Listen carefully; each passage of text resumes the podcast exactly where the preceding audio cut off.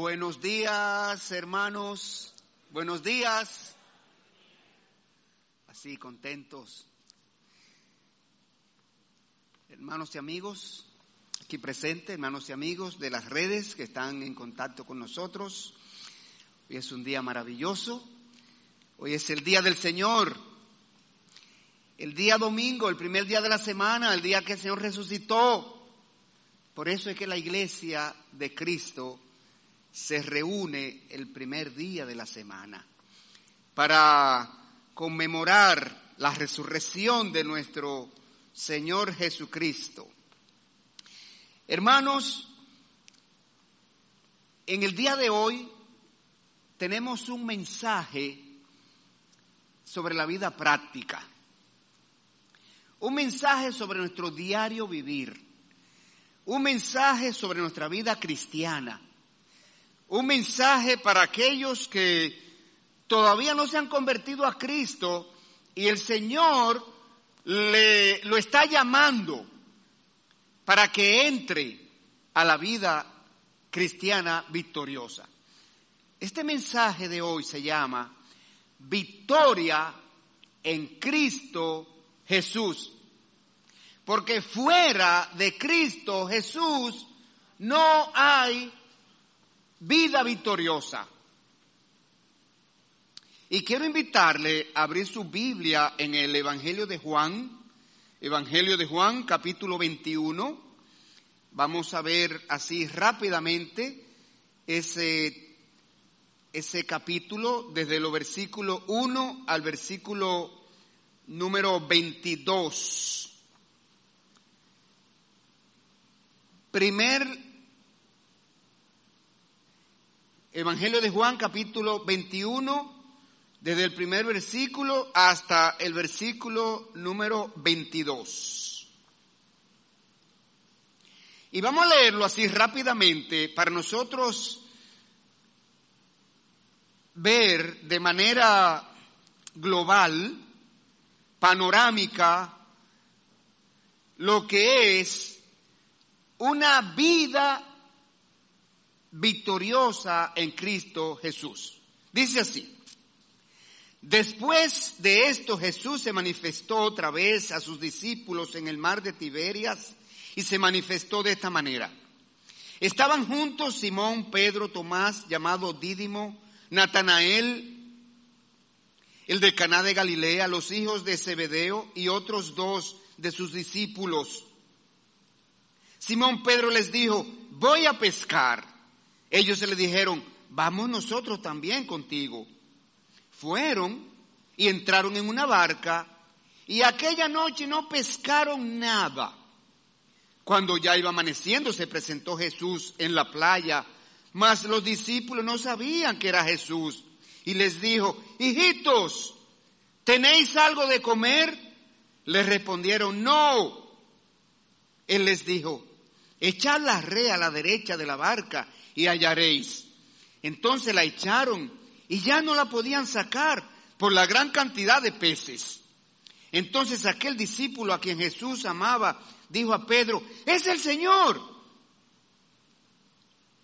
Simón Pedro cuando oyó que era el Señor, se ciñó la ropa porque se había despojado de ella y se echó al mar. Y los otros discípulos vinieron con la barca arrastrando la red de peces, pues no distaban de tierra sino como doscientos codos. Al descender a tierra, vieron brasas puestas y un pez encima de ellas y pan. Jesús les dijo, traed de los peces que acabáis de pescar. Subió Simón Pedro y sacó la red a tierra llena de grandes peces, ciento cincuenta y tres. Y aún Siendo tantos, la red no se rompió. Les dijo Jesús, venid, comed. Y ninguno de los discípulos se atrevía a preguntarle, ¿tú quién eres? Sabiendo que era el Señor. Vino pues Jesús y tomó el pan y les dio, y asimismo del pescado. Esta era ya la tercera vez que Jesús se manifestaba a sus discípulos después de haber resucitado de los muertos. Cuando hubieron comido, Jesús dijo a Simón, Pedro, Simón, hijo de Jonás, ¿me amas más que estos? Le respondió, sí, Señor, tú sabes que te amo. Él le dijo, apacienta mis corderos. Volvió a decirle la segunda vez, Simón, hijo de Jonás, ¿me amas más que... ¿Me amas? Pedro le respondió, sí, Señor, tú sabes que te amo. Le dijo, pastorea mis ovejas. Le dijo la tercera vez, Simón, hijo de Jonás, ¿me amas? Pedro se entristeció de que le dijese la tercera vez, ¿me amas? Y le respondió, Señor, tú lo sabes todo, tú sabes que te amo. Jesús le dijo, apacienta mis ovejas. De cierto, de cierto te digo, cuando eras más joven te ceñías e ibas donde querías, mas cuando ya seas viejo, extenderás tu mano y te ceñirá otro y te llevará a donde no quieras. Esto dijo dando a entender con qué muerte había de glorificar a Dios. Y dicho esto añadió, sígueme. Volviéndose, Pedro vio que les seguía el discípulo a quien amaba Jesús, el mismo que en la cena se había recostado al lado de él y le había dicho, Señor, ¿quién es el que va a entregar? Cuando Pedro le vio, dijo a Jesús, Señor, ¿Y qué de este? Jesús le dijo, si quiero que él quede hasta que yo venga, que a ti, sígueme tú. Oremos. Padre Santo, Dios del universo, Creador de cielo y tierra, aquí estamos en tu presencia, Señor reunidos como iglesia local. Nuestros corazones han sido preparados con estas canciones, estos himnos, estos cánticos espirituales que hemos elevado a ti. Estamos preparados, Señor, para que tú nos hables con tu palabra, para que tú nos descubras principios verdades espirituales que hemos de asimilar, que hemos de poner en práctica en nuestras vidas. Así que Padre, obra de manera especial en cada uno de nosotros en esta mañana. Y te lo pedimos en el, en el nombre de Cristo Jesús. Amén y amén. Bueno, mis hermanos queridos, Ponga su separador de Biblia ahí, en Juan 21. O ponga lo que usted quiera allí, porque es el texto que nos va a servir a nosotros en esta mañana de base. Sin embargo, antes de nosotros entrar a desglosar ese texto, vamos a ver algunas otras porciones que nos van a mostrar varios aspectos acerca de la vida cristiana. Y vamos a comenzar recordando tres verdades fundamentales, tres verdades bíblicas fundamentales acerca de esta vida. Y la primera es, yo quiero que usted se pregunte, ¿para qué vino usted a esta tierra? ¿Cuál es la razón por la que usted piensa que nació en este mundo? Pregúntese, ¿para qué usted vino a este mundo? Desde la óptica de Dios, lógicamente. Desde tu propia óptica es o para ser arquitecto, para ser ingeniero, agrimensor, médico, para ser un gran profesional, o para tener una familia, o para tener riquezas. Oh, para yo ser gobernador, para yo ser ah, ah, legislador, para yo ser, no sé, cualquier otra función o cargo o, o papel que usted desempeña o pretende desempeñar. Dios dice que toda persona que viene a este mundo nace aquí para la gloria de Dios. Usted vino a este mundo para la gloria de Dios. Lo que pasa es que cada uno de nosotros hacemos nuestra propia agenda, nuestro propio propósito, nuestros propios planes. Pero mire lo que Dios dice en Primera los Corintios 10:31. Primera los Corintios 10:31. Si pues coméis o bebéis o hacéis otra cosa, hacedlo todo para la gloria de Dios. Toda persona está supuesta a vivir esta vida para la gloria de Dios, glorificando a Dios en otras palabras. Observe cómo Primera de Tesalonicenses, capítulo 1 y versículo 11, Primera Tesalonicenses 1.11 dice, por lo cual asimismo oramos siempre por vosotros para que nuestro Dios os tenga por dignos de su llamamiento y cumpla todo propósito de bondad y toda obra de fe con su poder para, oiga esto, la oración del apóstol Pablo y todo el equipo misionero para que Dios cumpliera en nosotros todo propósito de su llamamiento era para que el nombre de nuestro Señor Jesucristo sea glorificado en nosotros y nosotros en Él.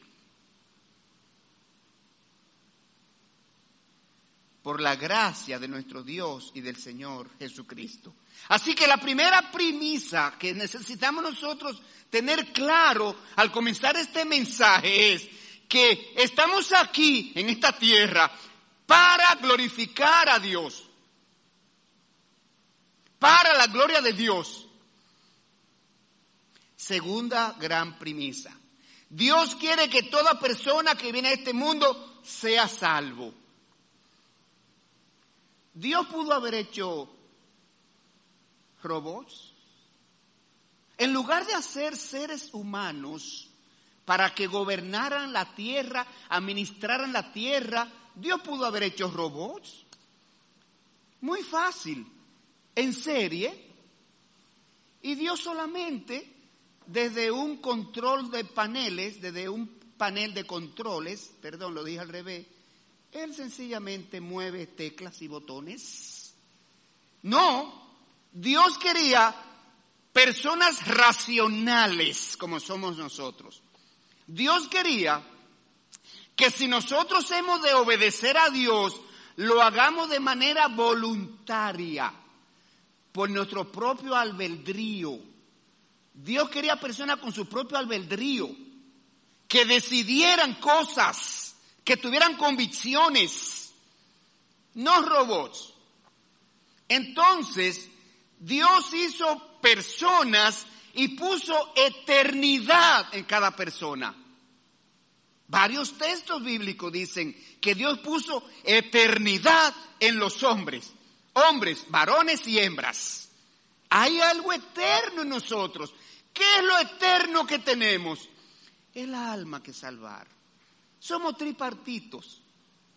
Cuerpo, cuerpo, este almazón, esta caja de carne y hueso que fue formada del polvo de la tierra, que al polvo de la tierra ha de volver y allí se ha de desintegrar en los mismos elementos químicos de los cuales fuimos tomados.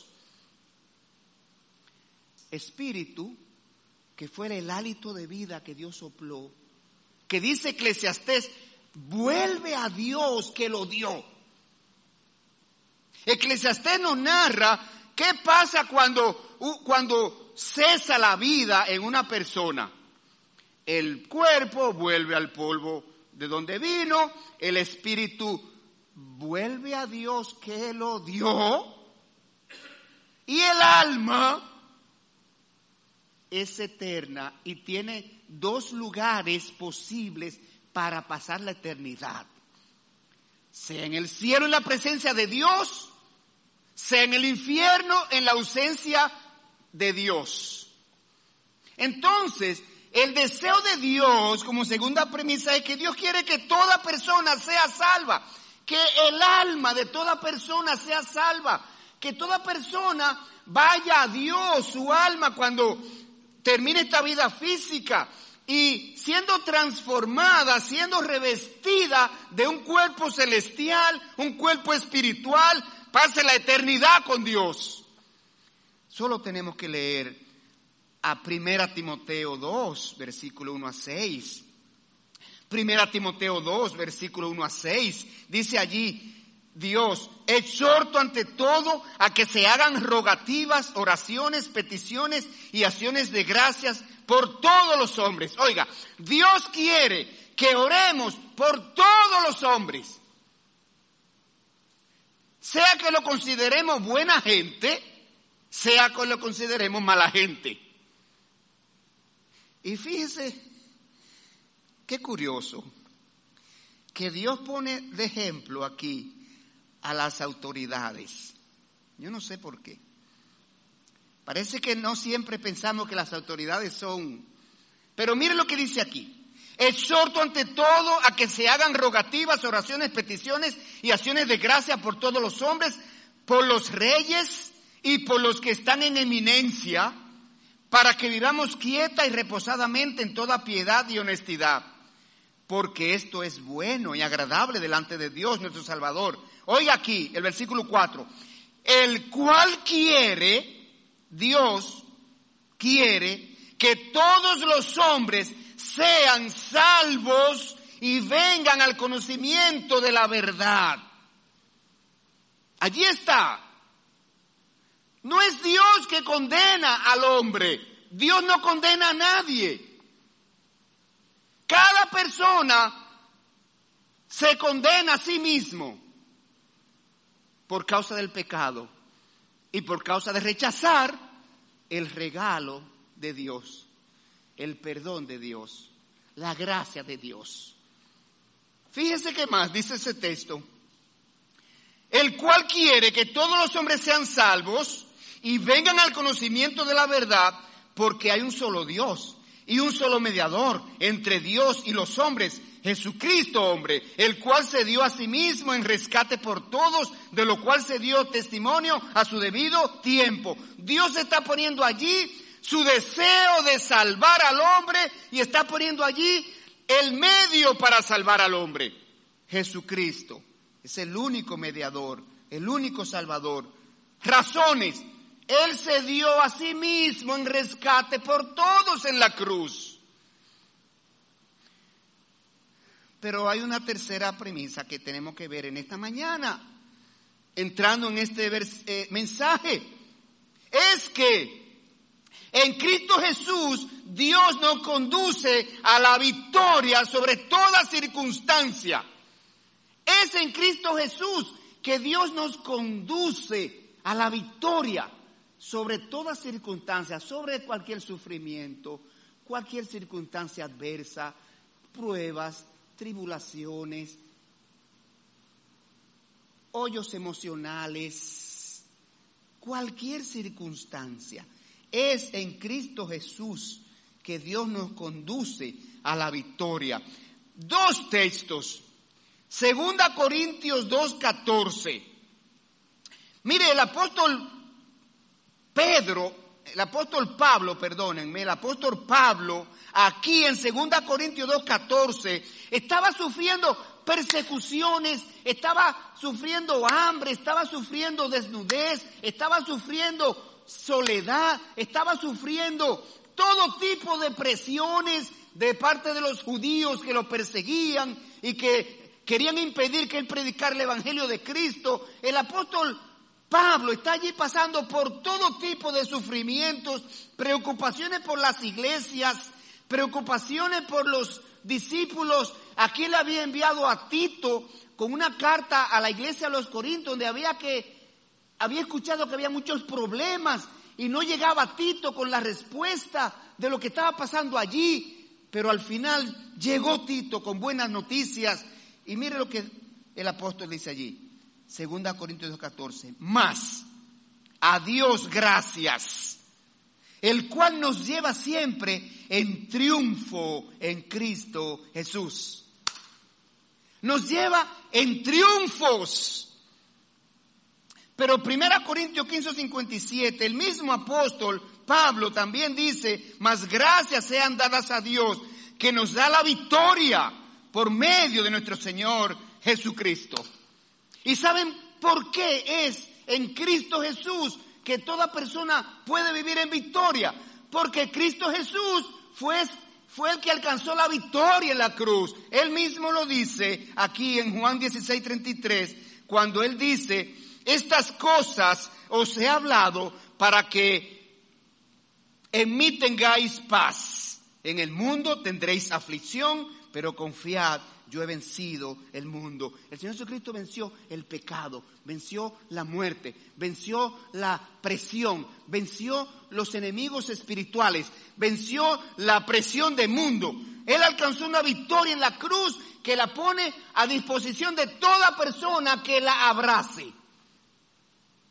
Entonces, si llevamos estas verdades a nuestras vidas prácticas, podemos decir que una persona está viviendo en victoria, ¿sabe cuándo?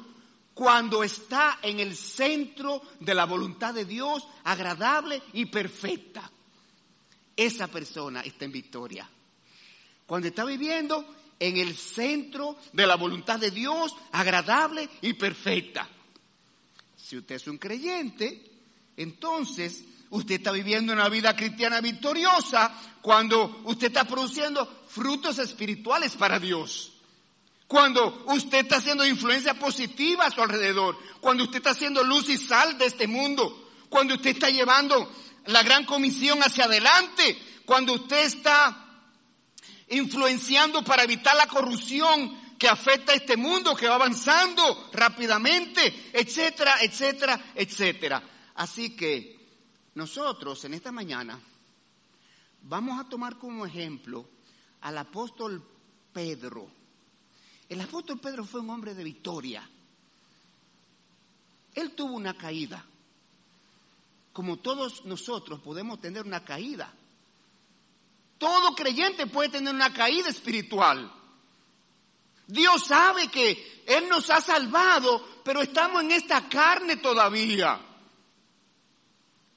Estamos con la presión de la carnalidad todavía encima. Y temores y ansiedades y sentimientos e impulsos y emociones sobre nosotros. Pero Jesucristo lo levantó. Y es lo que vamos a ver en esta mañana. Y todo esto se trata de pasos. Mire, todo lo que usted quiere lograr en esta vida se compone, ¿sabe de qué? De pasos, pasos hacia. Todo lo que usted quiere lograr, usted tiene que iniciarlo con un primer paso. Y si se quiere acercar, un segundo paso. Y así sucesivamente. Por eso, vamos a analizar la vida victoriosa del apóstol Pedro mirando los pasos para entrar en la vida de victoria. Y vamos a ver los pasos para deslizarnos de la vida de victoria. Y vamos a ver los pasos para fracasar fuera de la vida de victoria. Y vamos a ver los pasos para regresar a la vida de victoria. Así que quiero que cada uno de nosotros, hermanos y amigos aquí presentes, nos identifiquemos con el apóstol Pedro en este momento y usted diga, sí, por hoy, por este tiempo en que yo estoy en este servicio, escuchando este mensaje, yo soy el apóstol Pedro, yo soy su tocayo. Y observe que la manera como Pablo entró en la vida de victoria. Oiga cómo Pablo entró en la vida de victoria, porque Dios quiere que toda persona sea salvo, por lo tanto, toda persona tiene que entrar en la salvación.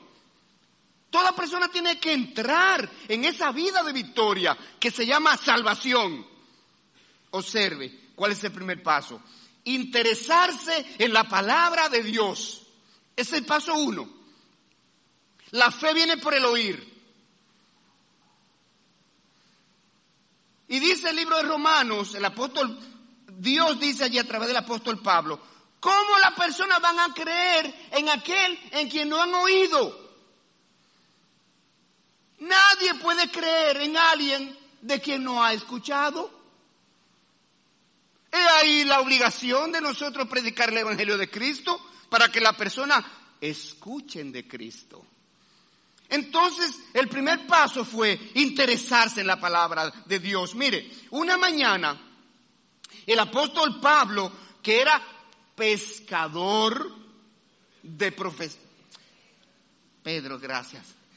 El apóstol Pedro, que era pescador de profesión, un día él amaneció pescando, llegó la mañana, mire, usted sabe cuando usted amanece haciendo un trabajo, al otro día por la mañana cuando está saliendo ese sol, esos ojos, mire, sí, como que le pican, que usted no lo puede mantener abiertos.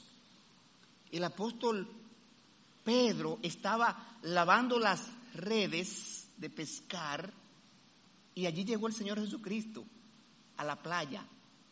Y el apóstol Pedro, que era su hora de dormir, era su hora de descansar, él se quedó allí para escuchar.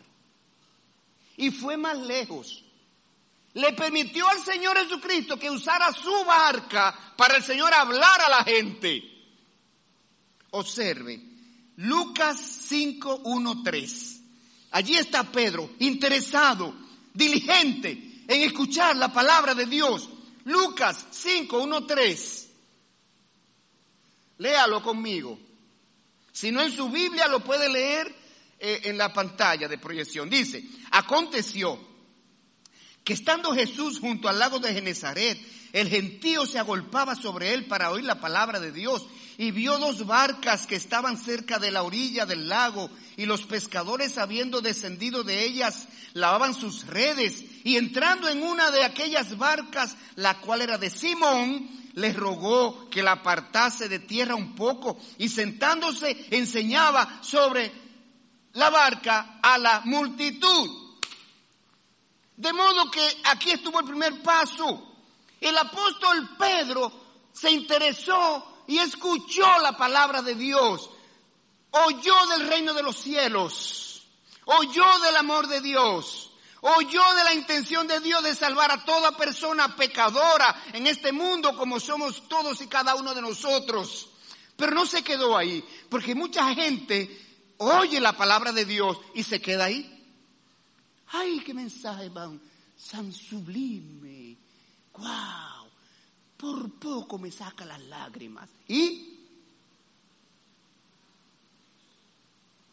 Y no pasa de allí. Pero el apóstol Pedro dio un paso más. Él puso su confianza en Jesucristo. Él creyó el mensaje. Él confió en el mensaje. Él asimiló, él aceptó el mensaje de Jesucristo sobre el reino de los cielos. Observe el versículo 4. Estamos en Lucas 5. No se mueva de ahí. Pero mire el versículo 4. Cuando terminó de hablar, dijo a Simón, boga mar adentro y echa vuestras redes para pescar. Respondiendo Simón le dijo, maestro, toda la noche hemos estado trabajando y nada hemos pescado, mas en tu palabra echaré la red. Y habiéndolo hecho, encerraron gran cantidad de peces y su red se rompía. ¿Qué fue lo que dijo el apóstol Pedro? En tu palabra lo voy a hacer. Señor, si tú lo dices, lo creo. Y Jesucristo dice, yo soy el camino, la verdad y la vida. Nadie viene al Padre sino por mí. Créalo que no hay otro camino de ser salvo que no sea Jesucristo. Entonces, él puso toda su confianza allí en Jesucristo para ser salvo. Al punto tal que cuando él vio a Jesucristo sentado a su lado, que hizo este gran milagro de producir esta gran pesca después que el apóstol Pedro había estado pescando en ese mismo lugar toda la noche sin haber tomado ni un pescado, ni un pez, perdón, el apóstol Pedro se dio cuenta que ese hombre que estaba allí a su lado en esa pequeña embarcación no era un hombre común y corriente, sino que era el Mesías. Ese era el Mesías esperado, el Dios encarnado, el Señor Jesucristo. ¿Y sabe qué? Mire lo que hizo el apóstol, el apóstol Pedro allí en el versículo número 8. ¿Por qué? Cuando usted quiere observar muy bien los detalles, los defectos físicos, las arruguitas que van saliendo, la espinillita que va creciendo, el vellito que se está enterrando. Cuando usted quiere ver eh, todo lo que usted quiere ver en detalle en su cuerpo, usted coge un espejo y se acerca y pone una gran luz detrás para ver de más cerca. Cuando nosotros nos acercamos a Dios, nosotros podemos ver cuán pecadores somos. ¿Sabe por qué? porque estamos cerca de la santidad de Dios. Cuando nos acercamos a Dios, podemos ver cuán santo es Dios y cuán pecador somos nosotros. Y el apóstol Pedro aquí, cuando se vio al lado del Señor Jesucristo, él no resistió más. Él no resistió más. Él vio su pecaminosidad y él hizo algo con eso. Él dice en el versículo número este, 8, viendo esto, Simón Pedro cayó de rodillas ante Jesús diciendo, apártate de mí, Señor, porque soy hombre pecador, porque por la pesca que había hecho, el temor se había apoderado de él y de todos los que estaban con él. Así que el apóstol Pedro allí reconoció su pecado y confesó su pecado se arrepintió de su pecado. ¿Cuáles son los tres pasos para ser salvo? Reconocer el pecado, arrepentirse del pecado y confesarlo en el nombre de Jesucristo. Eso fue lo que él hizo. Aquí el apóstol Pedro fue salvo. Oiga, ¿qué dice Romanos 19? Que si confesares con tu boca que Jesús es el Señor y creyeres en tu corazón que Dios lo levantó de los muertos, serás salvo. El apóstol Pedro está confesando con su boca que Jesús es el Señor. Le dijo, apártate de mí, Señor. Yo, yo no soporto estar a tu lado, apártate. ¿Y quién es un Señor? Uno a quien tú estás dispuesto a obedecerle. Y el tercer paso, entregó su vida a Jesucristo. Pedro aquí fue que entregó su vida a Jesucristo. Mire el versículo 10. Y asimismo, de Jacob y Juan, hijo de Zebedeo, que eran compañeros de Simón, tuvieron el mismo temor, pero Jesús dijo a Simón, no temas, desde ahora serás pescador de hombres. Y cuando trajeron a tierra las barcas, dejándolo todo, le siguieron. ¿Quiénes se convirtieron allí al Señor Jesucristo? Tres. Simón Pedro y los dos hijos de Zebedeo. ¿Quién eran? Jacobo y Juan. Tres discípulos del Señor, tres, tres almas vinieron a salvación, se entregaron a Jesucristo y allí entraron en la vida victoriosa. Amigo que está aquí visitándonos, Amigo que está mirándonos por las redes, Dios quiere que hoy tú entres a la vida victoriosa, a la vida de victoria. Pero miren qué pasa. Aún después que estamos en la vida de victoria, viviendo en esta naturaleza caída que estamos, asediados por el pecado que mora en nosotros, según Romanos capítulo 7, el pecado mora en mí, nosotros podemos caer. No de la salvación, ¿ok? podemos caer en un pecado. Podemos deslizarnos de la vida cristiana y tener una caída. Al apóstol Pedro le pasó. Y a cualquiera de nosotros puede pasarnos. Porque dice Hebreos, el que está firme, el que cree que está firme, mire que no caiga. Cualquiera podemos caer y tener un tropiezo. Claro que sí, Dios lo sabe y Dios tiene Dios tiene provisión para eso. ¿Cuáles pasos se dan para nosotros deslizarnos o tener una caída espiritual de la cual Cristo nos va a levantar cuando acudamos a Él? Mire, el primer paso es confiar demasiado en sí mismo. El apóstol Pedro era un hombre de Dios. Era un hombre con tantas virtudes tanta iniciativa, tanto ímpetu para hacer la obra de Dios. Era un hombre tan líder, era un hombre eh, eh, con tantas disposiciones, pero él era humano como usted y como yo, con debilidades, sentimientos, impulsos, emociones, debilidades que nos atacan, nos afectan. Él tenía una debilidad. El apóstol Pedro tenía una debilidad. ¿Sabe cuál era? Confiaba mucho en sí mismo. Lo cual puede pasarnos a cualquiera de nosotros. Y junto con otros factores, esa debilidad lo condujo a una caída espiritual momentánea. Mire cómo se manifestó esa confianza excesiva en sí mismo, en yo. Mire que Pedro, cuando el Señor Jesucristo fue apresado, sacó una espada. Eh, era una multitud que había que vino a aprender al Señor. Y el apóstol Pedro sacó una espada y le cortó la oreja a uno. El apóstol Pedro, el Señor se le acerca una noche que están en el agua, en el, en, el, en el lago de Genezaret, en una gran tormenta, y el, y el Señor llega y le dice, no teman, soy yo. Y el apóstol Pedro dice, Ah, si eres tú, manda que yo vaya caminando hacia ti.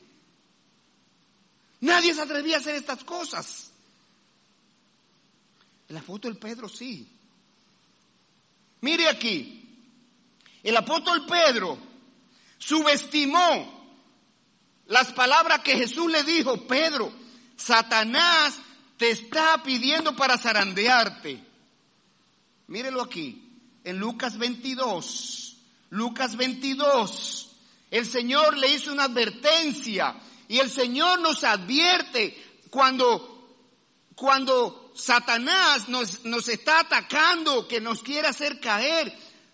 El Espíritu Santo nos lo dice a través de circunstancias. El Señor le habló con sus propias palabras a Pedro y se lo dijo. Mire aquí, Lucas 22, 31, dijo también el Señor, Simón, Simón, cuando el Señor Jesucristo repetía una palabra, ¿cómo se llama eso, hermana Flori? ¿Ah? Reduplicación. Cuando el Señor reduplicaba una palabra, como cuando dijo, de cierto, de cierto os digo, para enfatizar algo, Simón, Simón, Rosy, Rosy. Cuando usted quiere enfatizar algo a alguien, dígale el nombre dos veces. Simón, Simón. Alerta, alerta, alerta roja. He aquí Satanás te ha pedido para zarandearte como a trigo. ¿Usted sabe cómo se zarandea el trigo? En un saltense, después que lo, que lo, lo molían, ahí. ¿Usted sabe cómo zarandean la, la arena para empañetar?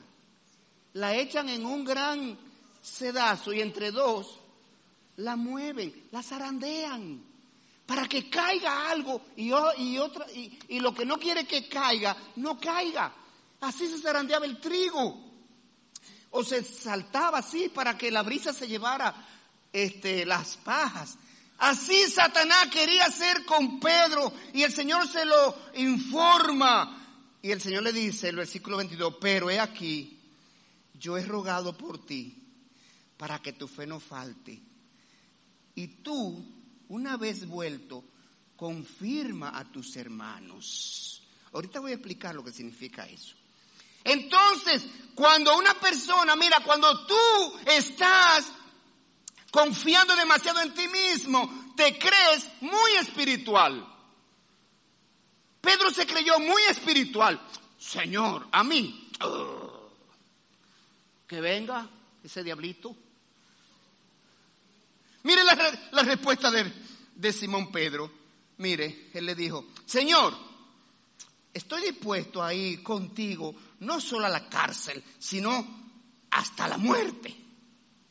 Y más adelante el Señor le advirtió a Pedro que esa noche lo negaría tres veces. En Lucas 22, 34, Pedro, hoy, hoy, antes que el gallo cante, tú me negarás tres veces. Pedro, despierta de tu autoconfianza. Mire cómo se lo dijo. Lucas 22, 34, él le dijo, Pedro, te digo que el gallo no cantará hoy antes de que tú me niegues tres veces que me conoces. Y cuando tú estás confiando demasiado en ti mismo, eres capaz de contradecirle al Señor, de contradecir la palabra de Dios. Pedro contradijo la palabra de Dios. En Marcos 14, 31 dijo, mas él con mayor insistencia decía, si me fuera necesario morir contigo, no te negaré. Pero hay otra manera de nosotros deslizarnos. Es descuidando la oración y la comunión con Dios. Nos enfriamos, hermanos, cuando descuidamos la oración y la comunión con Dios y la comunión con los hermanos y la vida de congregarnos. Nos enfriamos. ¿Cuántas veces yo he puesto este ejemplo de que usted si en una hoguera saca una brasa y la pone aparte, al poco tiempo se enfría y se apaga? Mire, Jesús en su humanidad, acercándose el momento de la cruz, el Señor presentía la magnitud de los sufrimientos de los clavos, de, los látigos, la vergüenza de los juicios, las acusaciones falsas. El Señor presentía, por eso se llama a ese periodo, a ese proceso, ¿cómo se llama? La pasión de Cristo. La palabra pasión significa tiempo de alegría, gozo. ¿Eh? La pasión de Cristo. Él presentía lo terrible de esa pasión. Y el Señor estaba angustiado en su humanidad. Y el Señor invitó a Pedro y a los otros dos miembros de su círculo más cercano, Jacobo y Juan, lo invitó a que lo acompañaran a orar.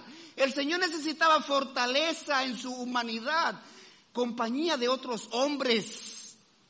Mire, en Mateo 26, 37, Mateo 26, 37, Mateo 26, 37 dice, y tomando a Pedro y a los dos hijos de Zebedeo, comenzó a entristecerse y angustiarse en gran manera. Entonces Jesús les dijo, mi alma está muy triste hasta la muerte quedaos aquí y velad conmigo. Y yendo un poco adelante se postró sobre su rostro, orando, diciendo, Padre mío, si es posible, pasa de mí esta copa, pero no sea como yo quiero, sino como tú. El, el Señor invitó a Pedro, a Jacobo, a Juan a que oraran conmigo. Y le dijo, pero quédense aquí, que yo voy un poquito más cercano, porque necesito una relación más personal con Dios para elevar esta petición.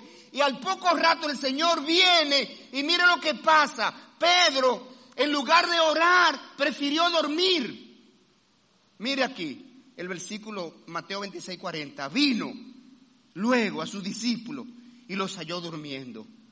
Y dijo a Pedro, así que no has podido velar conmigo una hora, velad y orad para que no entréis en tentación. ¿Por qué a Pedro? Por la relación especial que él tenía con Pedro. Pedro, te invité para que oráramos. Y de paso traje a Jacobo y a, Juan. Entonces, hermanos, esto pasó tres veces. Y repito, su vida espiritual se enfría si usted descuida la comunión con el Señor a través de la lectura de la palabra, a través de la oración, a través de la devoción, a través de la meditación de la palabra. Si usted descuida su vida de congregarse, donde usted viene a la iglesia a ser alimentado con la palabra de Dios, a ser alentado, a ser fortalecido, a ser este eh, por los hermanos, a ser a, a, hacer, a, a recibir las manifestaciones de amor que tenemos uno con otros usted se enfría. En la Biblia no existe el cristiano solitario, no existe en la Biblia, no existe, no lo busque. Y por último, negando al Señor, que ya ustedes saben que fue el siguiente paso, esa misma noche, el apóstol Pedro va al patio del sumo sacerdote donde están donde tienen a Jesús después que lo apresaron y allí encendieron un fuego para calentarse y el apóstol Pedro va y se une y tres veces le dice, ah, pero tú eres uno de ellos. Y él dijo, no, yo no, yo no, yo no, yo no, yo no. Y va caminando para, y otro, tú eres uno de ellos, sí. No, yo no, yo no, yo no, yo no.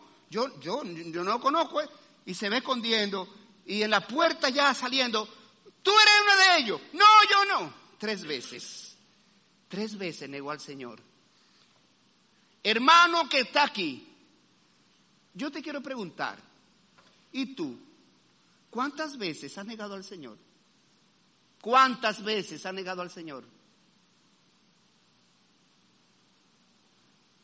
Negamos al Señor cuando teniendo que hablar de Él no lo hacemos. Teniendo que hablar del Señor, no lo hacemos.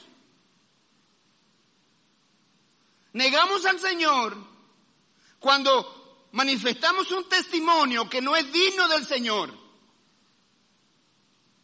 Estamos negando al Señor. Y no voy a seguir diciendo más maneras porque hay muchísimas y usted lo sabe.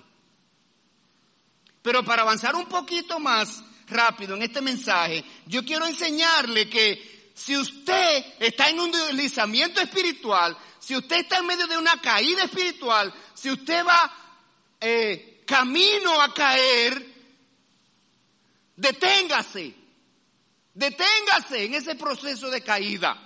¿Sabe por qué? Porque en la caída espiritual, fuera del Señor Jesucristo, lejos del Señor Jesucristo, habiendo negado al Señor Jesucristo, allí vas a fracasar. Fracaso. La vida fuera de Cristo es fracaso. Mire, los fracasos ahora, le voy a enseñar los fracasos de Pedro cuando él se alejó un poco de la vida de victoria. Pedro se deslizó de la vida cristiana victoriosa y su próximo paso, ¿saben cuál fue? Volver a la vieja vida.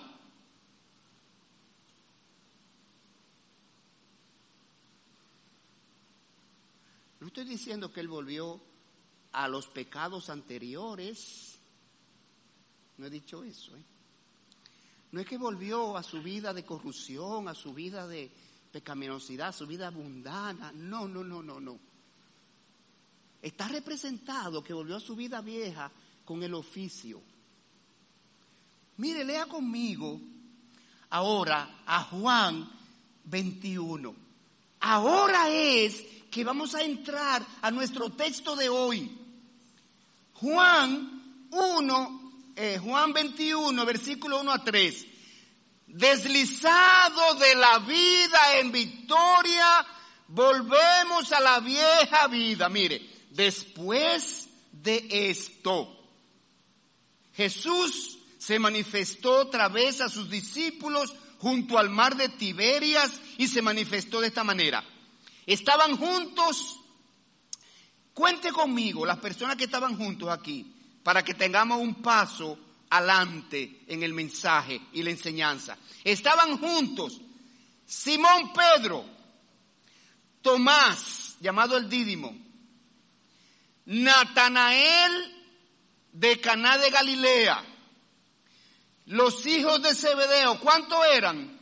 Dos. Juan y quién más? Y Jacobo. Y otros dos de sus discípulos. ¿Cuántos estaban con Juan? Seis.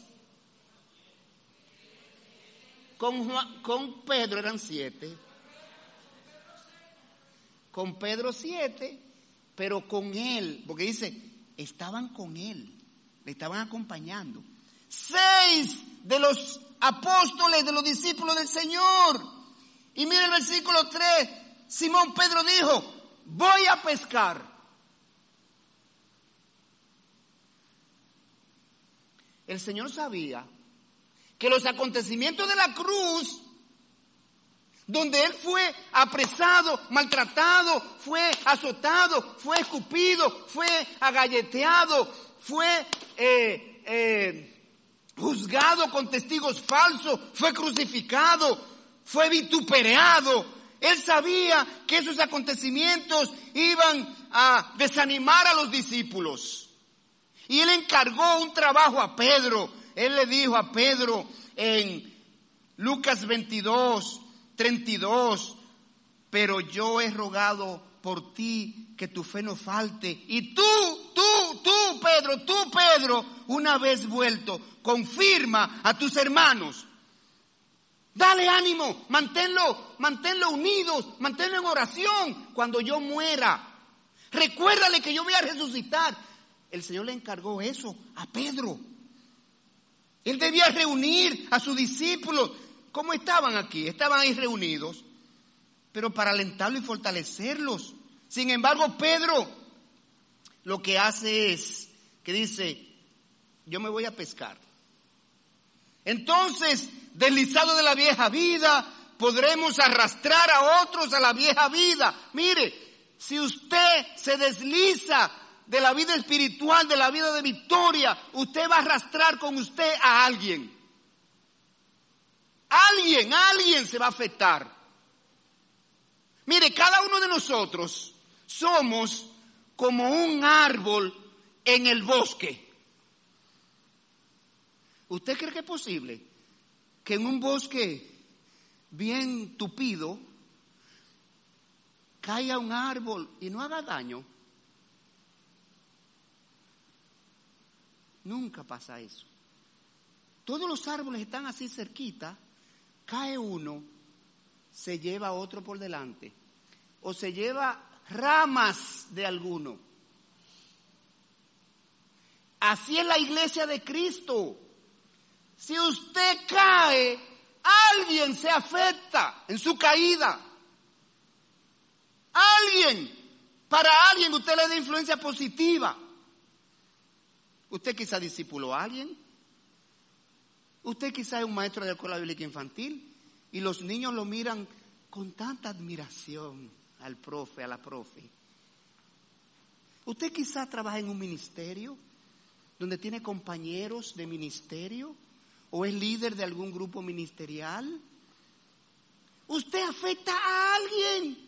El apóstol Pedro, cuando dijo voy a pescar, arrastró ¿A cuántas personas con él? A los que le acompañaban. Seis. Mire, Juan 21, 3. Simón Pedro les dijo, voy a pescar. Ellos le dijeron, vamos nosotros también contigo. Vamos nosotros también contigo. Pedro había dejado la pesca para seguir al Señor y ahora volvía a su antigua vida. Y la primera mala consecuencia de esa decisión fue que arrastró consigo a otros discípulos a la vieja vida. Había cosas más importantes que hacer. Había muchísimos hermanos desanimados, llorando, dudando del Señor, Si el Señor era verdad el Mesías, ¿cómo va a ser el Hijo de Dios que, termine así? Esto no puede. Había muchos hermanos a quien ir a alentar, ir a animar, ir a fortalecer, con quien ir a orar. Entonces, hermanos, el otro paso es que deslizado de la vida en victoria, no tienes el favor de Dios. Fuera, fuera, fuera de la buena voluntad de Dios, agradable y perfecta, tú no tienes, no tienes el favor de Dios. ¿Usted sabe lo que le pasó a estos siete pescadores expertos? Mire, allí el versículo 3. Fueron y entraron en una barca y aquella noche no, ¿no qué? No pescaron nada, ni una tilapia. Nada pescaron. En aquella noche. Y en esta escena todo habla de derrota, porque cuando actuamos sin la anuencia de Dios, hemos de esperar la rotundo, un rotundo fracaso. Dios nos bendice solo cuando permanecemos en Cristo Jesús, en su voluntad. Juan 15:4, Jesús dijo, yo soy la vid verdadera y vosotros los pámpanos, el que permanece en mí y yo en él, este lleva mucho fruto, porque separado de mí nada podéis hacer. Fracasaron. Hermano, la vida apartado de Cristo es un fracaso. Y mire qué más. En el versículo 4, estamos en Juan 21, nuestro texto deslizado de la vida de victoria, se nubla tu visión espiritual. Se pierde el enfoque. Mire lo último, lo, más grande que pasó aquí, versículo 4. Cuando ya iba amaneciendo, se presentó Jesús en la playa, mas los discípulos no sabían que era Jesús, con quien habían pasado tres años. Y tantas vivencias, tantas experiencias que habían pasado juntos. ¿Quién más podía ir a ellos en una noche de dificultad, en una situación de peligro? Jesús. Pero ellos no lo reconocieron. Se le nubló su visión espiritual. Hermanos, tengamos cuidado en sumergirnos en situaciones en la vieja vida, donde no podemos reconocer la voz de Dios, donde no podemos reconocer la voz de los hermanos, donde no podemos reconocer la guía del Espíritu Santo, donde no podemos obedecer la voz de los pastores que nos aconsejan o de cualquier otro medio que Dios utilice para hacerte reaccionar. Tengamos cuidado. Entonces, ahora ese capítulo 21 del Evangelio de Juan nos muestra, ¿saben qué? Regresando a la vida en victoria.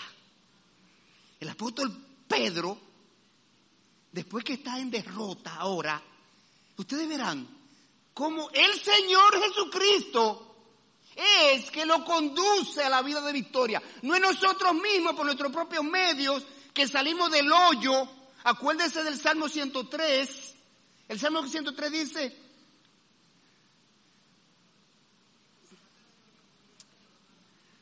bendice alma mía Jehová y bendiga todo mi ser su santo nombre. Bendice alma mía Jehová y no olvide ninguno de sus beneficios. Él es quien perdona todas tus iniquidades el que sana todas tus dolencias, el que rescata del hoyo tu vida. La caída espiritual, ¿sabe lo que es? Un hoyo en tu vida. Caíste en un hoyo. Y el Señor es que te rescata de allí. ¿Cómo Dios lo rescató? Ah, Dios, mire qué fácil. Mire el versículo número 5. Regresando a la vida de victoria pasos que hay que dar. Número uno, permite que Cristo te haga ver tu necesidad. Cuando estamos en un hoyo espiritual, en un hoyo en la vieja vida, cuando estamos en un hoyo emocional, tenemos una necesidad. Tenemos que permitir que Cristo me la muestre.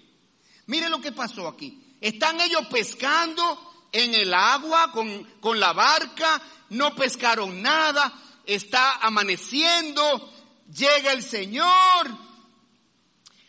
Y mire qué, qué hace el Señor, versículo 5. Y les dijo, hijitos, ¿tenéis algo de comer?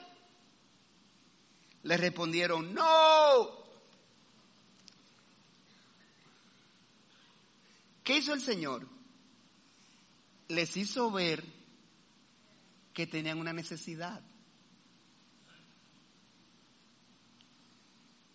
Tenían hambre. No tenían un pececito. Tú sabes que la satisfacción más grande es tú salir de pescar a juntar el anafe. ¿Verdad que sí, Aidita? Para asar los... Oh, ahí no tiene que ser ahí en la playa, en tu casa o en algún otro lugar. Con la mano vacía nos vamos. Vamos a tener que comprar peces por el camino y decir, mira lo que cogimos. ¿Eh? Entonces, el Señor le hace ver esa necesidad pero le habla con ternura, como un padre que viene en rescate de su hijo que está mal y le hace reconocer allí que está necesitado. Pero el segundo paso es, deja que Cristo vuelva a dirigir tu vida. Versículo 6, versículo 5 dijo, hijitos, ¿tenéis algo de comer? Le respondieron, no. Él les dijo, echad las redes a la derecha de la barca y hallaréis. Entonces la echaron y ya no podían sacar por la gran cantidad de peces. Ellos habían estado echando las redes a la derecha. Y es, ah, a la izquierda. Ellos estaban echando sus redes de un lado. Y el Señor le dijo, échenlas del otro lado y ustedes verán. Señores, señores, la omnisciencia, la, la omnipotencia, eh, la soberanía de Dios manifiesta. Esto enseña dos cosas. Cristo les muestra que sigue teniendo poder sobre la naturaleza. El Señor puso los peces del lado donde le dijo, echen las redes de ese lado. Allí estaban los peces, esperando las redes para entrarse a las redes. Y esto demuestra otra cosa. La cercanía de Cristo hace que Pedro vea su propia desnudez. Mire el versículo 7. Entonces aquel discípulo a quien Jesús amaba dijo a Pedro, es el Señor.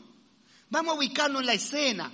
Ya echaron la red del lado que dijo el Señor y dice, ya no podían levantarla por todos los peces que tenía. Entonces ahí ellos se dieron cuenta, wow, ¿Y quién es este que nos mandó a echar la red de este lado? Observen lo que está pasando. Entonces Juan, ese apóstol que se recostó en el pecho del Señor el día de la santa, de la cena final, dice el versículo 7, ese mismo que Jesús amaba mucho, dijo a Pedro, es el Señor. Y Simón Pedro, cuando oyó que era el Señor, miren lo que hizo, se ciñó la ropa porque se había despojado de ella y se echó al mar.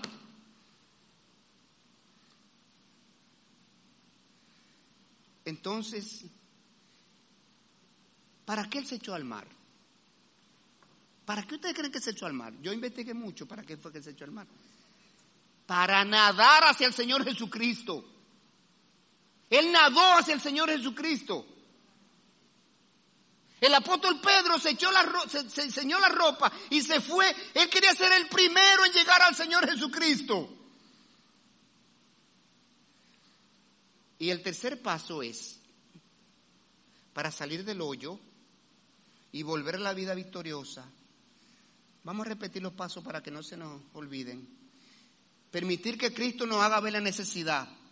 Dejar que Cristo vuelva a dirigir nuestra vida Ahora es permitir que Cristo nos alimente. Oiga, mire, oye, mire esto, qué interesante. Al descender a tierra vieron brasas puestas y un pez encima de ellas y pan. Vino pues Jesús y tomó el pan y les dio y asimismo del pescado. El Señor los alimentó. ¿Cuándo lo hizo? Cuando ellos reconocieron que estaban hambrientos, ahí el Señor los alimentó. Y esto ilustra que se nos agota el alimento espiritual cuando nos alejamos de la iglesia, de los hermanos, de la oración, de la lectura de la Biblia, nos debilitamos en la fe. El siguiente paso está en el versículo 15. Acepta que Cristo te evalúe y te encomiende algún servicio. Mire, la palabra de Dios tiene varios textos donde nos pide que nos examinemos. La vida cristiana es un constante examinarse. Examíname, oh Dios, y conoce mi corazón. Un salmo. Corintios, examinaos a vosotros mismos si estáis en la fe. ¿O no conocéis a nosotros mismos? ¿A vosotros mismos? Cuando tomamos la Santa Cena, examinaos probaos. La vida cristiana es un constante evaluarnos. Y aquí el Señor Jesucristo evaluó el amor del apóstol Pedro por él. Mire, versículo 15, cuando hubieron comido, Jesús dijo a Simón, Simón, hijo de Jonás, oiga esto. Ya no, no solamente le dice Simón, ahora le menciona a su papá. Quería mostrarle la profundidad de la relación, la confianza. Pedro, yo soy tu amigo, tu compañero, conozco tu familia. Simón, hijo de Jonás, ¿me amas más que estos? Le respondió, sí Señor, tú sabes que te amo. Él le dijo, apacienta mis corderos. El Señor le va a encomendar al apóstol Pedro una gran misión y necesitaba que Pedro se asegurara de que su corazón estaba en el Señor, amando al Señor al nivel que tenía que amarlo. Hermanos, tenemos que permitir que el Señor nos evalúe. ¿Cómo el Señor nos evalúa? Cuando estamos meditando en su palabra, leyendo su palabra, que nosotros vemos y decimos, ¿y qué me está diciendo el Señor aquí? Cuando el Señor me hace ver que allá hay un pecado para yo evitar, que allá hay una promesa para yo agarrarla, que allí hay una esperanza para yo vivir en esa esperanza, que allí hay un riesgo que yo debo evitar, que allí hay una medida que yo debo adoptar, que allí hay un riesgo que yo debo evitar y necesitamos cuando yo estoy dando unos pasos que no corresponden y debo rectificar. Ahí el Señor me está evaluando, conduciéndome a la evaluación. Permitamos que Dios lo haga con nosotros. Y por último, acepta el servicio que Él te encomienda. Tres veces le dijo, pastorea mis ovejas, apacienta mis corderos alimenta. Él le está encomendando el pastorado de la iglesia. Esa iglesia que iba a nacer pronto. Pedro fue el primer pastor de la iglesia, encomendado por el Señor Jesucristo. Y por último, el versículo 20, para volver a la vida cristiana victoriosa, pon tu mirada en Jesús y no en los demás. Mire qué interesante estos dos, tres versículos. El versículo 20. Y volviéndose Pedro vio que le seguía el discípulo a quien amaba a Jesús, el mismo que en la cena se había recostado al lado de él, y le dijo, Señor, Señor, eh, ¿qué de este? Vamos a leerlo de nuevo, que me perdí. Volviéndose Pedro vio que le seguía el discípulo a quien amaba Jesús, el mismo que en la cena se había recostado al lado de él y le había dicho, Señor, ¿quién es el que te ha de entregar? Cuando Pedro le vio, dijo a Jesús, Señor, ¿y qué de este? Jesús le dijo, si quiero que él quede hasta que yo venga, ¿qué a ti? Sígueme tú, sígueme tú. El apóstol Pedro está diciendo, Señor, tú me estás encomendando habrá que sea el pastor de la iglesia. Bien, no hay problema. Pero ¿y qué de este? El Señor le dice, mira Pedro, no te importa. Si yo quiero que él quede hasta que yo vuelva, ese no es tu problema. No te preocupes por los demás. No te preocupes por los demás. Concéntrate tú en servir al Señor, sin importar lo que están haciendo los demás. Si están haciendo algo, si no están haciendo nada, si lo están haciendo bien, si lo están haciendo mal, si son refunfuñones, si se quejan, si vienen, si van. No importa. Dice la palabra, caerán a tu derecha miles y a tu diestra diez miles y tú mantente firme. Concéntrate en tu ministerio, en lo que Dios te ha entregado a ti. Cada quien va a dar cuenta al Señor. El Señor tenía otro ministerio para ese. ¿Qué ministerio tenía el Señor para Juan? Escribir el Evangelio de Juan, escribir primera, segunda y tercera de Juan, escribir el Apocalipsis. Dios tenía cosas para él. Ese Juan, acompañado de Pedro, fueron los dos evangelistas más grandes de la iglesia primitiva. Si usted lee el libro de los Hechos, usted lo que ve es Pedro y Juan. Pedro y Juan fueron los primeros que se atrevieron a salir a la calle a predicar a Jesucristo. Fueron los primeros que fueron a un templo y a una puerta llamada La Hermosa había allí un, un, mendigo y se atrevieron a clamar el nombre del Señor para hacer el primer milagro. Pedro y Juan. Pedro y Juan fueron los primeros que cayeron presos por predicar el Evangelio, porque vinieron los principales sacerdotes y lo echaron a la cárcel y lo azotaron. Los primeros en sufrir por la palabra de Dios. Dios tiene ministerio para los demás no te preocupes. Concéntrate en tu ministerio. Hermanos, entonces nosotros hemos visto cómo se entra a la vida en victoria, cómo se desliza uno de la vida en victoria, cómo uno fracasa fuera de la vida de victoria y cómo se regresa a la vida de victoria. Vamos a orar.